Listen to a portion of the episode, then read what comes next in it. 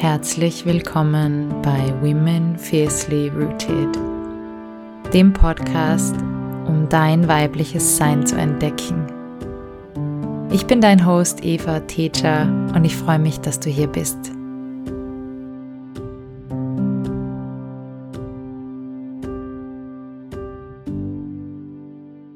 Hallo, schön, dass du da bist, liebe Simon Rita Ecker.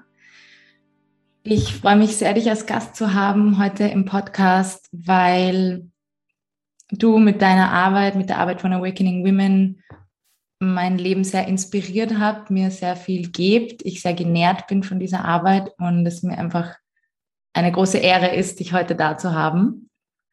Und ich mich sehr, sehr freue auf dieses Gespräch mit dir.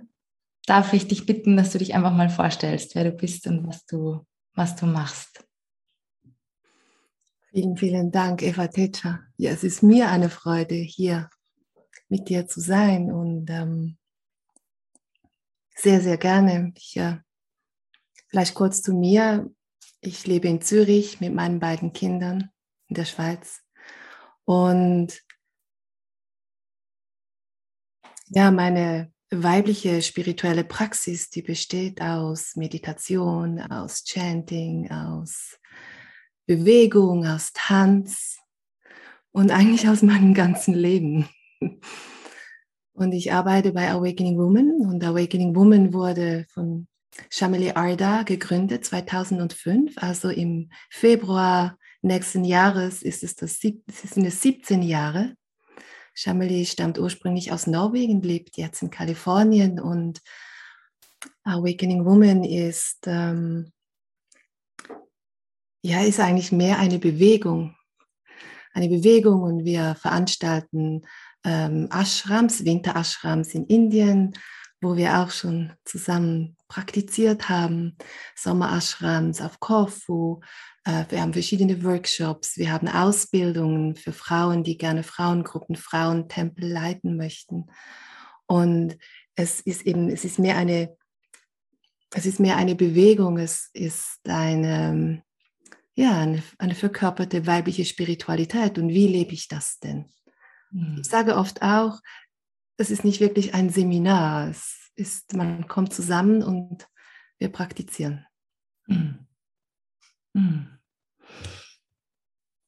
Ich, ja, also mich hat, mich hat die Arbeit von Awakening Women einfach sehr, sehr beeinflusst und auch sehr, mir hat es die Augen geöffnet Mhm. Wie du jetzt gerade gesagt hast, die verkörperte weibliche Spiritualität. Also alleine, dass es eine weibliche Spiritualität gibt. Ja, also, und dass die anders aussieht und dass ähm, es nicht oder dass es für Frauen einfach anders aussehen kann und dass es auch wichtig ist, den Körper mitzunehmen in die spirituelle Erfahrung. Mhm. Das habe ich durch Awakening Women einfach lernen dürfen und das finde ich so unglaublich wichtig, die Arbeit, die ihr macht. Deswegen danke nochmal. Äh, wie, wie bist du zu Awakening Women gekommen? Wie war dein, dein Einstieg sozusagen in diese Welt? Ja, ich war, ich hatte ganz viele Visionen und Träume und war eine Suchende. Und wie ich mich so vorbereitet habe auf dieses Gespräch mit dir, habe ich, bin das so schön, mich wieder zurückgegangen. Ja, wie, wie bin ich denn zu Awakening Woman gekommen? Und ich, ähm, ich habe ganz viele Mysterien schon kennengelernt, ganz, ganz viele wundervolle LehrerInnen kennengelernt und habe auch so eine große Dankbarkeit für all die Unterweisungen, die Weisheit, die Initiation, die ich erfahren habe und gleichzeitig oh, mir, da hat mir immer etwas gefehlt. Was ich jedoch wusste oder was, ich, was schon immer da war in mir, ist diese Loyalität gegenüber dem, wie all das in mir gelandet ist. Und ja, da, und das hat mich dann, und der Ruf war so groß und das, dann habe ich irgendwann gedacht, okay, dann muss ich das wohl alleine tun. So, wie, wie sich das mir zeigt in meinem Körper, in meinem Leben. Und damit meine ich auch, dass dieses eben dieses Erforschen, was bedeutet das denn in einem weiblichen Körper? Weil ich, ähm, ich hatte beide meine Kinder in einem Jahr und das war eine sehr, sehr intensive, ein paar sehr intensive Jahre und ich war alleinerziehend und wenn ich mich zurückgezogen habe in mein Meditationszimmer und die Tür geschlossen habe und meditiert habe, dann bekam ich einen Geschmack davon, von dieser Transzendenz oder von, von dieser Freiheit und von dieser Glückseligkeit. Doch sobald ich dann meine Augen geöffnet habe und wieder in mein Leben ging, da war nichts mehr da. Und da war ich total überfordert und das hat nicht übereingestimmt mit dem, ähm, mit, mit dieser Such, mit, mit diesem Sehnen in meinem Herzen, wie, hm. wie ich gerne auf dieser Welt leben möchte.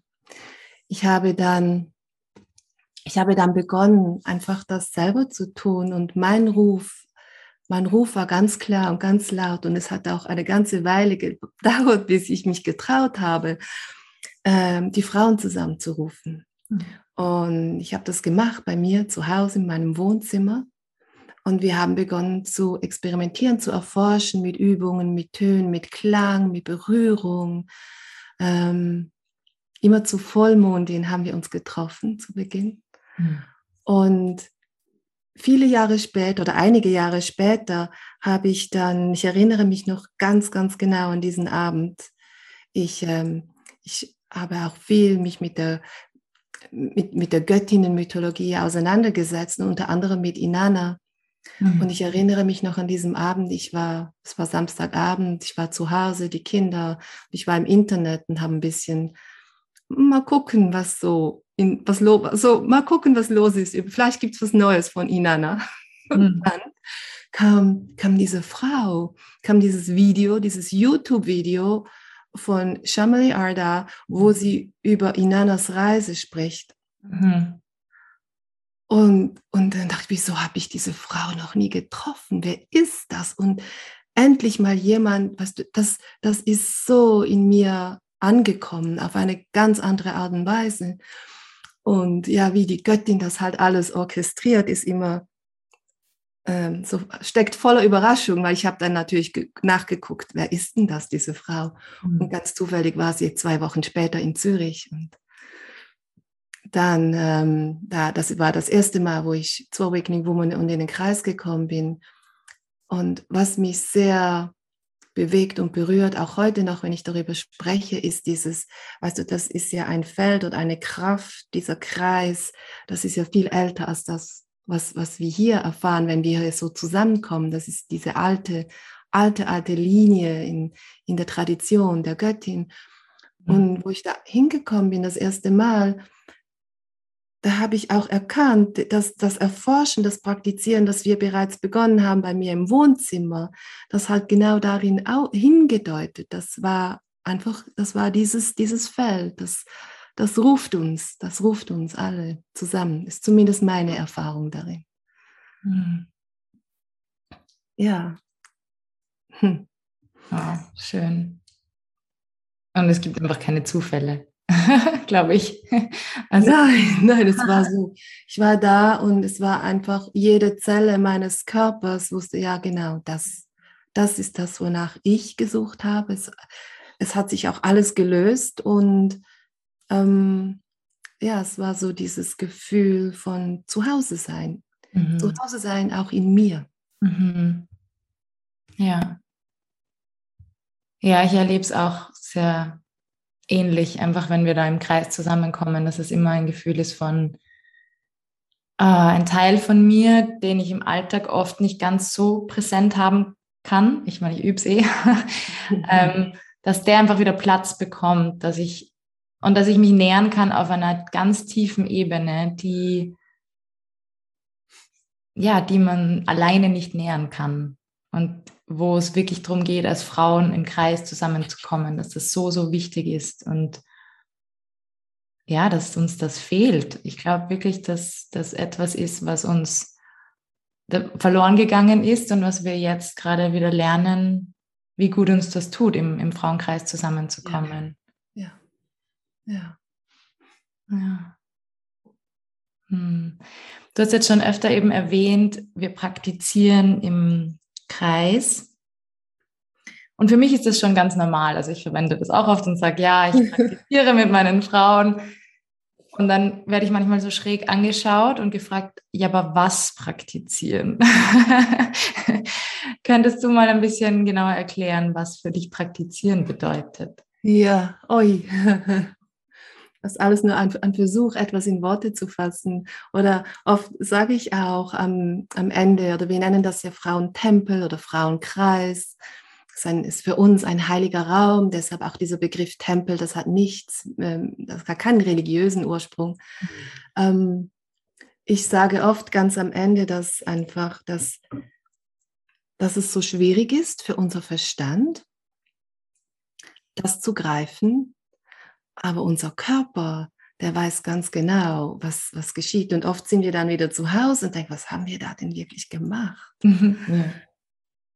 So, das ist alles eben ein Versuch, das in Worte zu fassen, aber ganz konkret, wenn wir davon sprechen von weiblicher, also vom Praktizieren und von weiblicher gelebter Spiritualität, dann ist das etwas anderes, als das wir vielleicht von im, im ersten Moment denken, was oder das Bild, das wir davon haben, dass Spiritualität ist. Mhm. Weil wir denken oft, dass es, äh, dass es zum Beispiel Buddha ist die Verkörperung von, der ganz ruhig da sitzt und ähm, mhm. diese, diesen Frieden und diese Gelassenheit immer ausstrahlt, dass das ein Ziel ist, das wir zu erreichen hätten. Und im Leben einer Frau oder im Leben von diesem meinem weiblichen Körper ähm, hat das nicht reingepasst, weil da ist so, boah, da sind so viele Gefühle, die gefühlt werden möchten und da sind so viele Rhythmen und Zyklen in mir und das hat wie, das hat da wie keinen Platz in diesen Konzepten. Mhm. Wenn wir von Praktizieren sprechen oder meine, mein Versuch da das zu erklären, ist, dass, dass da ein Raum entsteht, wenn Frauen zusammenkommen, wo, wo all das Platz hat und wo all das, wo auch jeder Einzelne darin aufgerufen wird, sich in ihrer ganzen prachtvollen Schönheit mit all dem, was sie gerade da ist, auch ähm, zu zeigen. Und dass es keine Anteile gibt, die wir, die wir da wegdrücken müssen. Im Gegenteil, wir lernen, wir lernen wach zu bleiben, in diesem oft stürmischen Leben. Ja. Mhm. Mhm. Und das tun wir ähm, auch natürlich mit ganz vielen, da gibt es auch ganz konkrete Werkzeuge, wie wir, wie wir das tun können. Und unser Körper ist auch wie unser Instrument. Und wie wenn wir ein Instrument lernen, dann beginnen wir erstmal die, da die Tonleiter zu üben. Und am Anfang quietscht das noch ein bisschen und irgendwann können wir dann beginnen, auch Musik darauf zu spielen oder zu improvisieren. Hm. Es ist sehr spannend, Verkörperung mit Worten zu erklären versuchen. also genau das ist ja schon das, finde ich, wo es so schwierig wird, weil es tatsächlich etwas ist, das man mit Worten gar nicht erklären kann. Und es ist so etwas Neues für viele von uns, vor allem westliche Menschen, dass wir das einfach mit dem Körper erleben müssen. Und dass es ein Lernen ist, finde ich, auch auf körperlicher Ebene und ein Verstehen auf körperlicher Ebene und zu erfahren, was Berührung mit einem macht und was das mit einem macht, dass man eben sich ganz offen und ehrlich zeigen kann im Kreis und seine Emotionen zeigen kann, mhm. ohne sich verstecken zu müssen, ohne irgendwie eine Maske aufrecht zu erhalten. Ja. Es ist auch dieser Ort, weißt du, wir sind ja alle in unserer, in unserer patriarchalen Kultur, dass wir sind so stark im Denken und, und wir haben oft einfach auch, und, und unser, unser Verstand ist brillant. Mhm. Und der dient uns auch an ganz vielen, an ganz vielen anderen Orten im Leben. Ähm, aber da steht er uns oft einfach im Weg, weil das sind Orte, wo wir uns nicht hindenken können. Mhm. Und es ist auch nicht etwas, was wir in, in sich einfach so tun. Es ist mehr es ist mehr so, als ob wir endlich mal aufhören, etwas zu tun. Und mhm. das, was du gerade angesprochen hast, nochmals mit dieser Berührung, das ist zum Beispiel eines unserer Werkzeuge, diese ist eine respektvolle, achtsame Berührung ohne, ein, ohne eine Agenda, ohne ein, ein Ziel damit zu erfolgen. Und da geht, es, da geht es um Präsenz, da geht es darum, um Präsenz in den Körper hineinfließen zu lassen, dass zum Beispiel das öffnet so viele Tore in uns. Mhm. Und das ist ein, das ist das kraftvollste überhaupt im Frauenkreis, wenn wir zusammenkommen. Mhm. Diese weibliche, achtsame, absichtslose Berührung. Mhm. Ich sage auch immer, wir, äh, wir stellen uns vor, als ob sich unser Herz verflüssigt und durch unsere Arme in die Hände fließt. Mhm. Und dann einfach mal die Hände auf, ähm, auf die Schultern einer Frau zu legen. Und das ist, ähm, das ist eine unglaubliche Erfahrung, die mhm. im Körper dann stattfindet. Mhm. Es ist, glaube ich, auch einfach so diese Körperintelligenz oder den Körper führen zu lassen. Was braucht mein Körper gerade? Und, oder was braucht der andere Körper gerade? Aber eben ohne die andere Frau gleich retten zu wollen oder da jetzt eine Massagetechnik anzuwenden oder irgendetwas Kluges wieder zu machen, dann wirklich eben durch die Hände zu sprechen. Und ich glaube, dass auch ähm, das dabei dient, diese Brücke zu schlagen zwischen Körper und Geist, weil wenn wir von uns als Ich sprechen, dann sprechen wir meistens ja von unserem Geist oder auch von unserem Ego. Und dann reden wir über unseren Körper, als wäre das so ein separates mhm. Wesen. Mhm. Anstatt dass wir einfach sagen, ich und mit ich auch den Körper meinen. Mhm. Ich glaube, da hilft es sehr, diese Embodiment-Übungen einfach wieder mal mehr zu verstehen, ich bin mein Körper. Ja. ja, diese Angewohnheit, alles. Und das ist ja nicht nur unser Körper, diese Angewohnheit, die ganze Welt als etwas anderes zu betrachten, als ein Objekt. Mhm. Und und das beginnt genau, und das ist, eigentlich ist es so einfach, weißt du, da einzutreten und de, de, deinen Körper von innen heraus zu bewohnen. Mhm. Und gleichzeitig tun wir das nicht in unserem Alltag. Wir nehmen uns auch nicht die Zeit. Wir sind, äh, das ist so eine andere Art und Weise, wie wir, ja, genauso wie wir in die Welt hinausschauen, schauen wir auch auf uns. Mhm. Wir haben jetzt schon öfter das Wort weibliche Spiritualität verwendet. Kannst du nochmal beschreiben, was es für dich bedeutet? Was ist der Unterschied ist zwischen weiblicher Spiritualität und männlicher Spiritualität? Diese Begrifflichkeiten, ich hadere manchmal mit diesen Begrifflichkeiten, weil sie ein bisschen eng sind, also dieses weibliche und männliche und äh, in, in diesem Gewahrsein, dass, dass, dass wir alle aus derselben Quelle kommen und gleichzeitig verschiedene Formen annehmen. Und gleichzeitig unterstützt uns das eben auch, das so zu benennen, ähm, um es zu verstehen. Mhm. Und das eine geht nicht ohne das andere. Und ich, ich, ich für mich würde auch sagen, dass weibliche Spiritualität ist quasi nicht das Gegenstück zur männlichen Spiritualität. Ich glaube, es, ich, die, die, weibliche verkörperte Spiritualität ist eine Spiritualität, wo eben all diese Anteile ein, ähm, zum Erwachen geführt werden oder wo all diese Anteile als erwachtes Bewusstsein in die Welt verkörpert werden. Hm. Und wenn wir aber so dieses, das, was wir vielleicht auch darunter verstehen, ist eben, wir haben nicht so viele Landkarten nie in unserer Kultur, wie das eben ausschaut. Wie, es, es ist ja, wir sehen auch überall oder meistens sehen wir Männer, die uns quasi erzählen oder diese Bilder, die wir bekommen, wie das eben auszuschauen hat. Und, und in der Göttinnenmythologie, da finden wir eben ganz viele Landkarten über die verkörperte weibliche Spiritualität. Und ganz konkret für mich ist das das Heilige, das ist das, was wir vorhin gesprochen haben, das ist dieser kostbare Körper, den ich bewohne, mhm. das, das, das tiefe Wissen, das in meinem Körper angelegt ist, das in meinen Knochen, in meinen Zellen vibriert, all die Rhythmen und auch dieses tiefe Wissen, woher wir kommen, von, von wo wir kommen, aus, aus wem wir gemacht sind, wer uns atmet. Und das, genau das zu leben in jedem Moment. Und dann, dann wird auch, ähm, dann, dann, dann wird auch jeder Moment und alles zu einem, zu einem Ritual. Also das bedeutet auch, das geht auch, wie, wie bereite ich Nahrung zu, die mich wirklich nährt?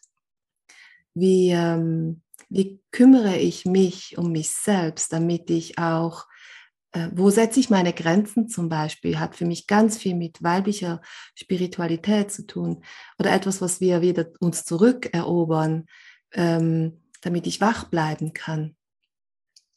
Und der Ruf in mir ist eben dieses, dieses erwachte Bewusstsein durch diesen weiblichen Körper in die Welt hinauszutragen und damit einfach mit all dem auch zu sein, mit all dem, was sich in mir bewegt, mit den Rhythmen, diese, diese Loyalität gegenüber diesen Rhythmen. Und es ist nichts Verkehrtes daran, im Gegenteil das ist diese kreative Shakti, diese kreative Schöpferkraft, die durch uns kommt. Und wenn wir, wenn wir wieder beginnen zu lauschen ähm, in das, was eigentlich schon alles da ist, dann haben wir, da ist so viel mehr Kraft, die uns zur Verfügung steht.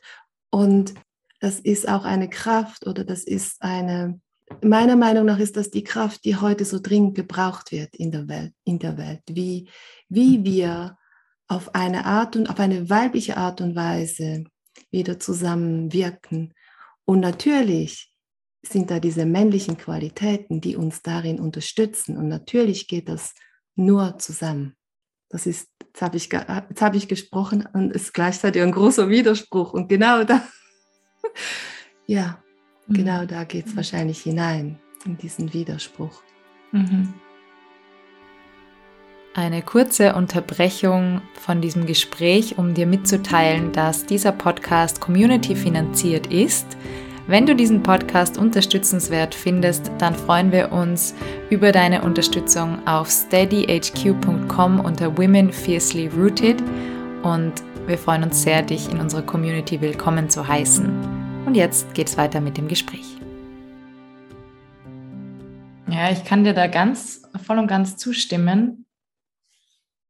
Und ich glaube, wir brauchen diese Begrifflichkeiten, weil wir halt in einer Welt der Polaritäten leben.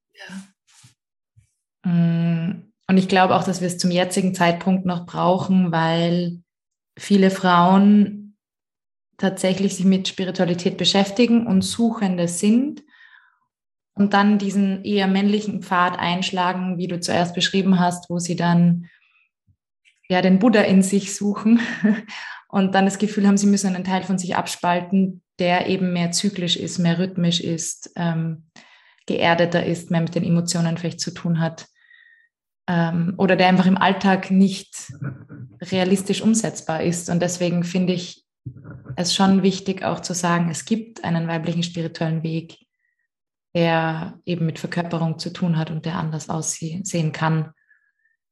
Und wo das alles eben Platz hat.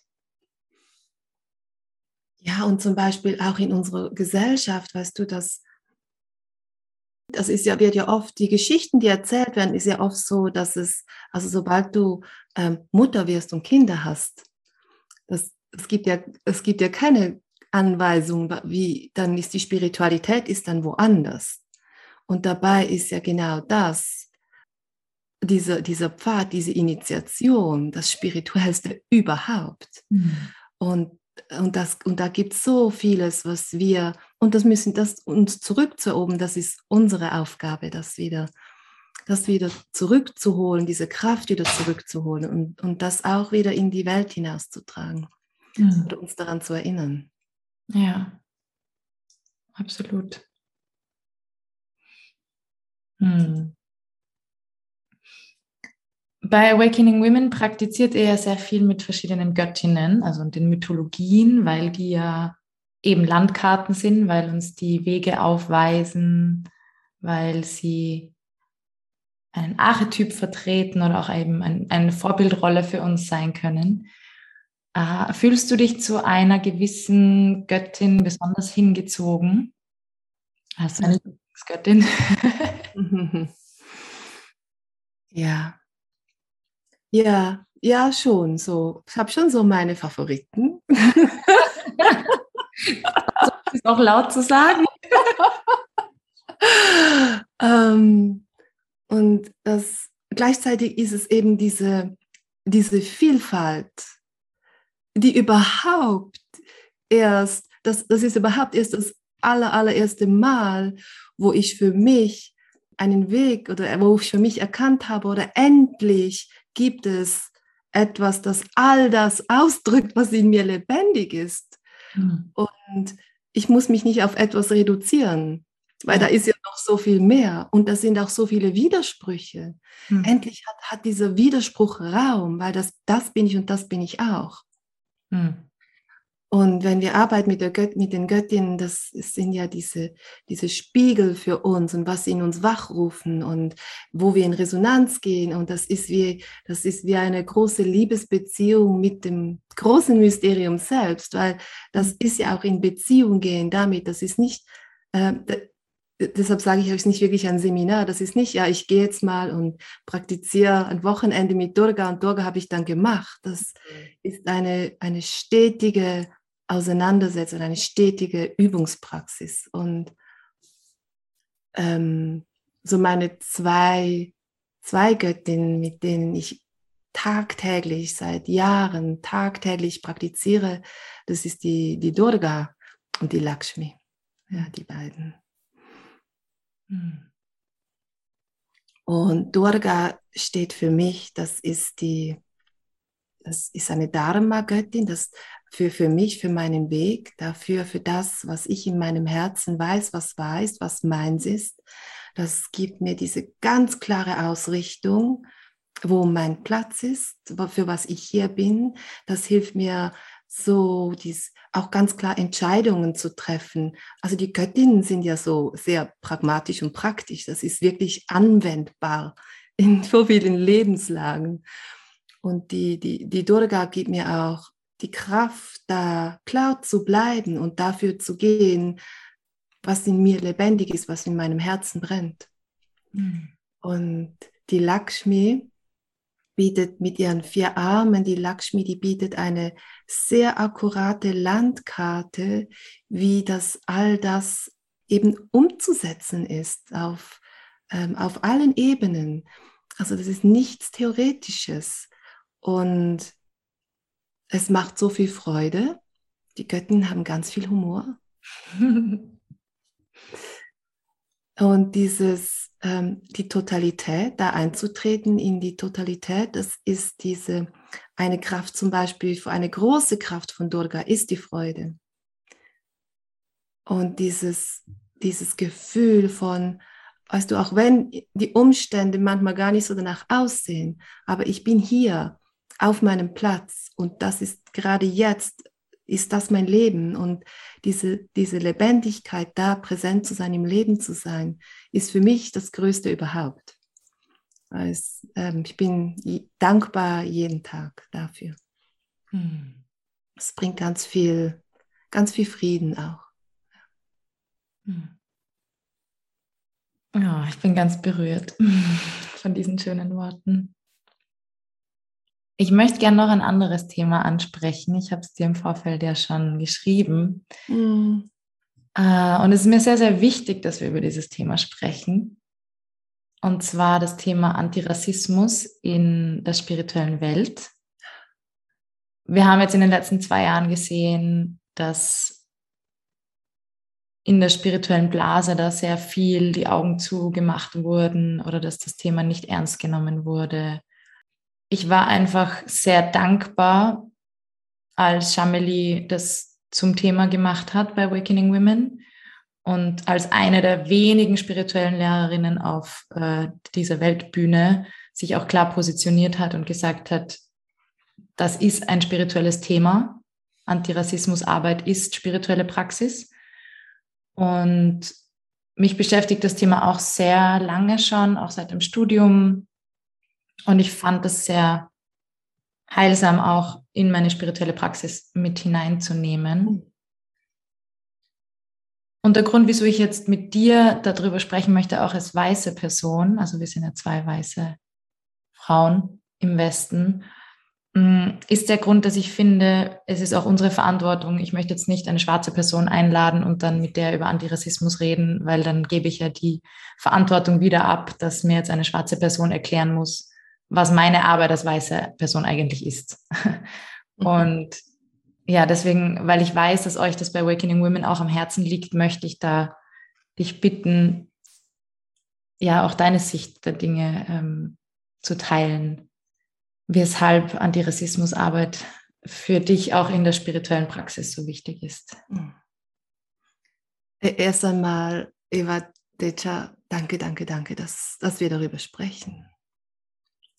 Und das ist so ein großes Anliegen von Awakening Woman, von Shamili auch, dass über, über viele Jahre auch, gerade auch wir, also wir haben begonnen im Awakening Woman Team, haben wir begonnen, uns mit dieser Rassismus, Antirassismusarbeit auseinanderzusetzen. Und für uns ist spirituelles Erwachen, das geht Hand in Hand mit sozialem Aktivismus und äh, mit sozialer Gerechtigkeit. Mhm. Und wir, und das ähm, das ist ein, wir, das, wir lernen. Wir sind Lernende, wir hören zu. Wir lernen darüber, über Privilegien, aber auch über kulturelle Aneignung. Wir haben uns dazu verpflichtet, wir haben uns dazu verpflichtet, von also Rassismus, Sexismus, Homosexualität, Feindlichkeit, Fanatismus jeglicher Art offen zu legen und zu demontieren. Und das heißt nicht, dass wir das können wir üben und wir lernen und wir hören zu und wir, wir tun das jeden Tag. Und ähm, diese, diese Aufgabe oder die wir uns stellen, uns all diesen blinden Flecken zu stellen, diese, diese Systeme zu dekonstruieren, diese Systeme der Unterdrücken von, von innen heraus zu dekonstruieren. Und da müssen wir erstmal überhaupt erkennen, das ist, als ob wir die ganze Zeit diese Brille aufhaben und noch nie darüber nachgedacht haben, dass wir eine Brille tragen. Und das ist ein sehr, ist ein sehr schmerzhafter Prozess auch. Und ich, da, ich glaube, da ist auch die große Herausforderung in spirituellen Kreisen, weil wir uns so sehr mit dem Erwachen auseinandergesetzt haben und so gute Praktizierende sind und dann eines Tages, nachdem du 30 Jahre praktiziert hast, erkennst du, wie viele blinden, wie blinde Flecken da waren und das tut weh und das bringt eine große Schuld, eine große Scham. Das ist sehr, sehr unangenehm, diese Arbeit und es ist so wichtig und es, ich sehe das als weiße Frau in der westlichen Welt Natürlich haben wir auch alle unsere Herausforderungen, aber darum geht es gar nicht. Mhm. Das ist dieses, ich sehe das als, als großes Privileg und als meine Verantwortung, das zu tun. Ich bin auch immer sehr berührt und bewegt, wenn ich darüber spreche. Ja, diese, diese kontinuierliche Auseinandersetzung damit ist in diesem Sinne auch herausfordernd, weil es oft schwierig ist, Worte zu finden, es ist ähm, oft schwierig, etwas anzusprechen, weil man darin gar nicht wirklich gehört oder gesehen wird. Und, äh, und ich tue es trotzdem.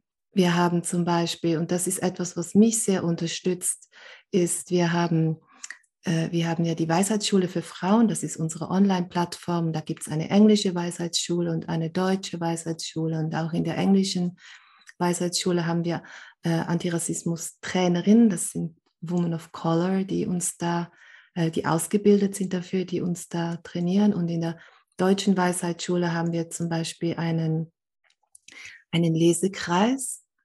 Und das sind ausschließlich weiße Frauen. Hm. Und wir lesen zusammen, wir arbeiten mit dem Buch Exit Racism von Tupoka Ugette und an dieser Stelle einfach eine unglaubliche Frau. Diese Arbeit, die sie hier leistet im deutschsprachigen Raum, das ist den größten, größten, größten Respekt, ihr zuzuhören und von ihr lernen zu dürfen. Mhm. Und wir, wir arbeiten dieses Buch zusammen durch, glaube ich, schon zum vierten Mal. Einige mhm. sind schon drei, vier Mal dabei. Das ist so eine tiefe Arbeit, die die Zeit braucht. Und äh, ich glaube, es ist auch wichtig, dass es solche Orte gibt, wo wir uns, wo wir aussprechen können. Und zwar nicht so, wie wir uns gerne sehen. Oder viele denken ja, Rassismus hat mit einem mutwilligen Absicht, dass nur wenn mutwillig etwas getan wird, dann kann man es als Rassismus bezeichnen. Und ich stelle immer wieder fest, wie wenig die Leute darüber wissen und wie sie gar nicht, nicht mal darüber nachdenken, sich da zu informieren und darüber zu lernen. Ja. Und das, dieser, diesen Prozess, dich darauf einzulassen, und das braucht, das braucht eine ganz bewusste Entscheidung. Das ist ja nicht etwas, eines Tages wache ich auf und dann bin ich kein Rassist mehr. Mhm. Oder oft sage ich auch, ich, ich bin eine weiße Frau, ich bin, ich bin so sozialisiert in dieser Gesellschaft. Natürlich bin ich Rassist. Ja. Und da zu erkennen, wie Rassismus wirkt, also welche Strategien sich etabliert haben, auch in mir, mhm. um, um dieses Machtsystem aufrechtzuerhalten, das ist ein, ähm, ein sehr schmerzhafter Prozess und gleichzeitig ist es so ein, eine große Befreiung. Und äh, ja, und man muss das wirklich wollen mhm. bereit sein, das zu tun. Mhm. Mhm. Und das, was wir dafür bekommen, ist einfach eine neue Perspektiven, neue Begegnungen, eine Welt, in der wir, in der es für, für alle Gerechtigkeit gibt. Und, und eine Vision von mir, jetzt ganz in Bezug auch auf, auf unsere Arbeit, ich wünsche mir so, so sehr, dass in unseren Kreisen sich alle Frauen alle Women of Color willkommen fühlen, sicher fühlen, willkommen geheißen fühlen. Und das bedeutet nicht, oder das, das reicht nicht aus, wenn ich diese Arbeit tue. Mhm. Da, das geht darum, dass, dass wir weiße Frauen diese Arbeit tun, damit, diese, damit wir alle uns gesehen fühlen können, werden, geliebt, sicher ankommen im Kreis miteinander. Mhm. Absolut, ja. Ja, weil ich glaube, darum geht es eben, dass wir Räume schaffen, wo sich alle sicher und gesehen fühlen und nicht nur die privilegierten weißen Frauen, ja, weil das ist ja dann auch wieder sehr ausschließend. Und ich, ich habe das einfach so beobachtet und deswegen ist mir das auch so ein wichtiges Thema, dieses Liebe und Licht über alles stülpen und ich kann mich da wegmeditieren von all diesen Problemen und wenn du, wenn Rassismus in deinem Leben noch ein Thema ist, dann, dann hast du noch nicht genug meditiert sozusagen, ja, oder für, für mich sind alle Menschen gleich. Das ist so, also diese Colorblindness, diese, ja. diese Arroganz, sich nicht mit dem Thema auseinanderzusetzen, wenn man spirituell schon darüber steht. Das ärgert mich so und das finde ich auch so traurig, weil ich finde, Spiritualität ist das nicht. Und okay. dann wird die Spiritualität in einem falschen Licht gesehen und wirkt abschreckend. Ja, und deswegen, also es ist, finde ich, einfach meine spirituelle Praxis und meine Aufgabe, tagtäglich zu hinterfragen und mich dabei zu er erwischen, wenn ich Gedanken habe, mhm. die ein patriarchales, sexistisches und rassistisches System unterstützen. Ja. Und es ist, also es ist beim Sexismus ja genau das Gleiche. Also wie du gesagt hast, wir sind rassistisch sozialisiert und wir sind sexistisch sozialisiert. Und als Frauen sogar bemerken wir nicht, wie sexistisch wir teilweise sind und wie sehr wir diese klassische patriarchale Rollenverteilung unterstützen, sogar mit unseren Aussagen, mit unseren äh, Aktionen. Und in Sachen Rassismus genau dasselbe. Also wir hinterfragen das nicht, weil wir es nicht merken, weil wir nicht darunter leiden und weil wir glauben, es ist doch alles gut. Und ich glaube, dieses, dieses Aufwachen und dieses Erkennen, sich dessen bewusst zu werden, wie privilegiert man selber ist und dass man aufgrund dieses Privilegs einfach auch eine Aufgabe hat, also dass man dieses Privileg nutzen muss, um an sich zu arbeiten. Natürlich ist es schmerzhaft und gleichzeitig ist es aber auch, sind wir das ja anderen Menschen schuldig. Ja, damit wir alle in diese Position kommen können, wo wir ein, ein sicheres Leben führen können, wo wir wertgeschätzt werden, wo es ein liebevolles Zusammensein gibt, wo alle auf einer Augenhöhe sind. Mhm. Mhm. Uns nicht wieder zu einem Trend wird, dieses, ah, ich beschäftige mich mit Antirassismus, ich bin ja so toll. Also auch wieder so dieses Egoistische, sondern, sondern das ist jetzt kein Trend, ja, das ist, das ist eine lebenslange Aufgabe. Und immer wieder zu hinterfragen, weil es kommen ja dann immer wieder neue Dinge hoch. Dann glaubt man, man ist so ein toller Verbündeter oder eine Verbündete. Und dann kommt man wieder drauf, dass man sich identifiziert hat mit, mit etwas und dass man sich ja da was einbildet drauf. Und, und auch in die Demut zu gehen. Mhm. Und eben einfach schwarzen Menschen oder People of Color zuzuhören, sie ernst zu nehmen, ähm, ihnen Platz zu geben, und deswegen möchte ich das jetzt auch hier nochmal sagen. Mir ist es schon sehr wichtig, dass ich auch People of Color hier einlade. Aber jetzt in, in diesem Punkt möchte ich nicht jemanden ausnutzen und ähm, sagen, du erklär mir doch mal, hm. wie das funktioniert. Sondern ja. selber meine Arbeit machen, ja.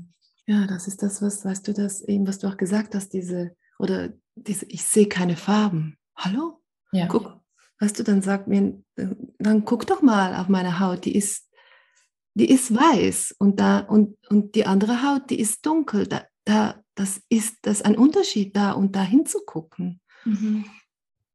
Und dieses, ich, ich, bin auch, wenn ich darüber, es macht mich so wütend. Auch was du gerade angesprochen hast, weißt du, hier, hier es, es scheint so ein bisschen, äh, manchmal, es gibt so Trittbrettfahrer, die das so aufnehmen als Trend. Mhm wenn ich die Liebe sein möchte, die ich in meinem Herzen trage und, und, und ich das in die Welt hinaus leben möchte, dann, dann muss ich da hinschauen. Mhm. Mhm. Und, und auch das, was ich gelernt habe, ich kann es eigentlich nur falsch machen. Mhm. Und dann falle ich hin und verzeih mir tausendmal und stehe wieder auf und ich mache es trotzdem. Mhm da führt wie kein, ähm, da führt wie kein Weg daran vorbei. Das ist so tief in uns. Und dann plötzlich, auch was du gerade geschildert hast, plötzlich, da nehme ich einen Gedanke in mir wahr und denke, ach nein. Und ich bin durch mein ganzes Leben gegangen und ich habe das noch nie realisiert und jetzt ist er da. Hm. Hm. Und gleichzeitig in diesem Schmerz erfahre ich gleichzeitig so viel Dankbarkeit, dass das, was mir da gezeigt wird und ähm, versuche jeden Tag eine Verbündete zu sein. Hm. Und wie du gesagt hast, es ist eine tägliche Praxis. Ja. Ja, ich glaube, das ist ganz, ganz wichtig, das herauszustreichen, dass es ähm, nichts ist, was jetzt auf deiner To-Do-Liste steht und was du irgendwann abhaken kannst und sagen mhm. kannst, oh, jetzt ist das nächste Thema dran. Und auch, ich glaube, dass ganz viele von uns, wahrscheinlich Frauen noch mal mehr als Männer, aber dieses Gefühl haben von, ich will es richtig machen und ich will es gut machen. Und deswegen wie auch noch richtig gut oder perfekt sein wollen in der Antirassismusarbeit.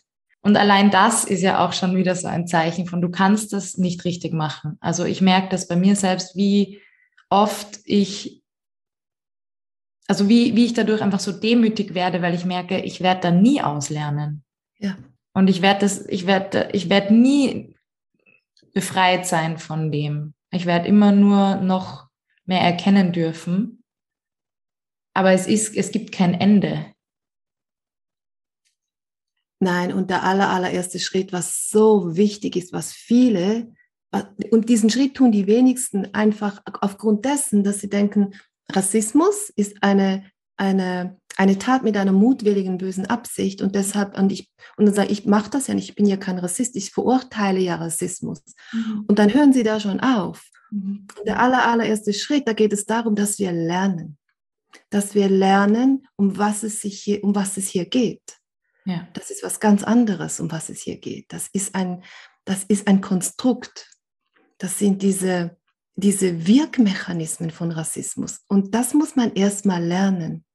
Und wenn du vorher, was du angesprochen hast, auch, weißt du, in vielen Kreisen, es ist oft auch so schwierig, darüber zu sprechen und gerade mit Leuten darüber zu sprechen, die eben, die dieses Wissen nicht haben, die sich nicht wirklich darüber informiert haben mhm. und da einfach auch, und das geht wenig, oder ich nehme keine Ratschläge an von irgendwelchen, also was du, was Brené Brown sagt, also die nicht Teil dieses ganzen Spiels sind. Also, und das empfinde ich oft auch als große Herausforderung mit dieser Arbeit und gerade auch im deutschsprachigen Raum. Mhm. Im englischsprachigen Raum, da, da, da ist das schon, das ist das schon viel, viel, viel präsenter wie hier im deutschsprachigen Raum. Und gerade deshalb ist es einfach so schön, jetzt auch mit dir, gerade jetzt darüber zu sprechen. Mhm. Ja. Ja, ich glaube, die Praxis beginnt wirklich einfach mal dabei, sich einzugestehen, ich bin rassistisch sozialisiert worden. Mhm. Weil, also ich kann mich erinnern, vor ein paar Jahren noch war das wirklich, wenn man gesagt hat, oh, der ist ein Rassist oder das ist eine Rassistin, furchtbar. Also quasi wie, das, du bist jetzt abgestempelt und das ist, äh, wurde in die gleiche Ecke geschoben mit Neonazi und ähm, das war's dann. Ja. Anstatt ähm, das Ganze nicht so schwarz-weiß zu sehen und einfach zu sagen, wir alle sind im Westen als weiße Personen rassistisch sozialisiert und sich das mal einzugestehen und dann zu sagen, okay, jetzt wo ich das weiß, jetzt wo ich das auch akzeptiere, was ist mein nächster Schritt, um das zu ändern? Ja. Hm. Und dann, und dann kommt diese weibliche Übungspraxis. Mhm. Weißt du, dann verstehst du, dann hast du diese Wirkmechanismen hier erfasst und du beginnst zu erkennen, dass das ein System ist. Und dann beginnt diese Arbeit, indem du es zulässt. Und einfach mal, was du, oh, wenn ich nur daran denke, könnte ich gleich weinen, wenn du einfach mal da hineinfühlst ja. und in diesem Unbehagen diesen Mut aufbringst und es riskierst, in diesem Unbehagen zu sein. Und da findet, du, das, da findet so viel Heilung statt für alle. Ja. Ja. Hm. Ja, und darin besteht der eigentliche Mut dann, dass man nicht sagt, aber es wäre so viel einfacher, ich weiß das jetzt, ich habe ein Buch gelesen und, und weg damit so ungefähr, abgehakt, sondern wirklich in dem Moment in die Verkörperung zu gehen und sagen, wie fühlt sich das gerade an, dass ich jetzt mir eingestehe, dass ich eine Rassistin bin? Wie fühlt sich das an, dass ich weiß, dass ich Menschen aufgrund ihrer Hautfarbe diskriminiert habe, dass ich aufgrund ihrer Hautfarbe oder dass ich dazu beitrage, dass dieses System aufrecht erhalten bleibt. Und so also Dinge, wie fühlt sich das jetzt gerade in meinem Körper an? Ja. Und, und, daraus, und daraus gehst du in die Handlung. Hm. Und, und nochmals, es ist einfach gut zu wissen, dass du es sowieso falsch machen wirst. auf eine gewisse Art und Weise befreit das ja auch, weißt du, wir können das wirklich nicht richtig machen, aber es ist so gut, dass wir einfach beginnen in ähm, mhm. äh, auch mit, mit, mit unbeholfenen Worten. Es ist gar nicht so einfach, diese Sprache da zu finden. Und äh, ich ermutige jede, jede Einzelne einfach, es trotzdem zu tun. Ja. Hm. Ja, wir nähern uns dem Abschluss unseres Gesprächs. Gibt es noch etwas, was du jetzt teilen möchtest, was du den Hörerinnen und Hörern mitgeben möchtest? Hm. Ich bin gerade noch ganz, ganz bewegt mhm. ähm, von diesem letzten Thema. Und ich glaube, das ist auch also wir sprechen ja, wir haben darüber gesprochen, die Verantwortung als, als weiße Frau hier in dieser westlichen Welt. Und ich glaube, das, und das bezieht sich nicht nur auf dieses Thema. Ich möchte vielleicht einfach nochmals auf dieses Privileg hinweisen, was, die, was wir hier haben, wie frei wir hier sind, was wir tun können. Und ich möchte in keinster Weise die Erfahrungen, die wir auch in uns tragen, schmälern. Und gleichzeitig haben wir, haben wir Möglichkeiten, wurden uns Möglichkeiten gegeben, die Millionen von Millionen, Millionen von Frauen nicht haben. Und vielleicht dich einfach daran mal zu erinnern, was dir gegeben wird und ähm, dich daran zu erinnern, was dein Platz ist und wo, wo deine Verantwortung hingeht und auch wo und, und dazu zu stehen. Und im, wenn wir zusammenkommen im Kreis der Frauen, dann unterstützen wir uns gerade darin, das zu tun. Wir stärken uns den Rücken, wir feiern uns, wir ermächtigen uns selbst und wir, wir kommen auch zusammen im Kreis, um uns zu nähren, um genau, genau das zu tun, um in der Welt zu wirken, um unsere ureigene, einzigartige Medizin, um dafür einen Ausdruck zu finden in der Welt. Und das ist um da wieder zu, zu schließen, ich glaube, das ist die Kraft des Kreises der Frauen. Und deshalb kommen wir zusammen und wir praktizieren und wir üben, um dann wieder in die Welt zu gehen und zu wirken. Hm. Dankeschön für dieses tolle, bewegende, berührende Gespräch. Wenn man Awakening Women jetzt finden möchte, mitmachen möchte, praktizieren möchte, wo findet man euch?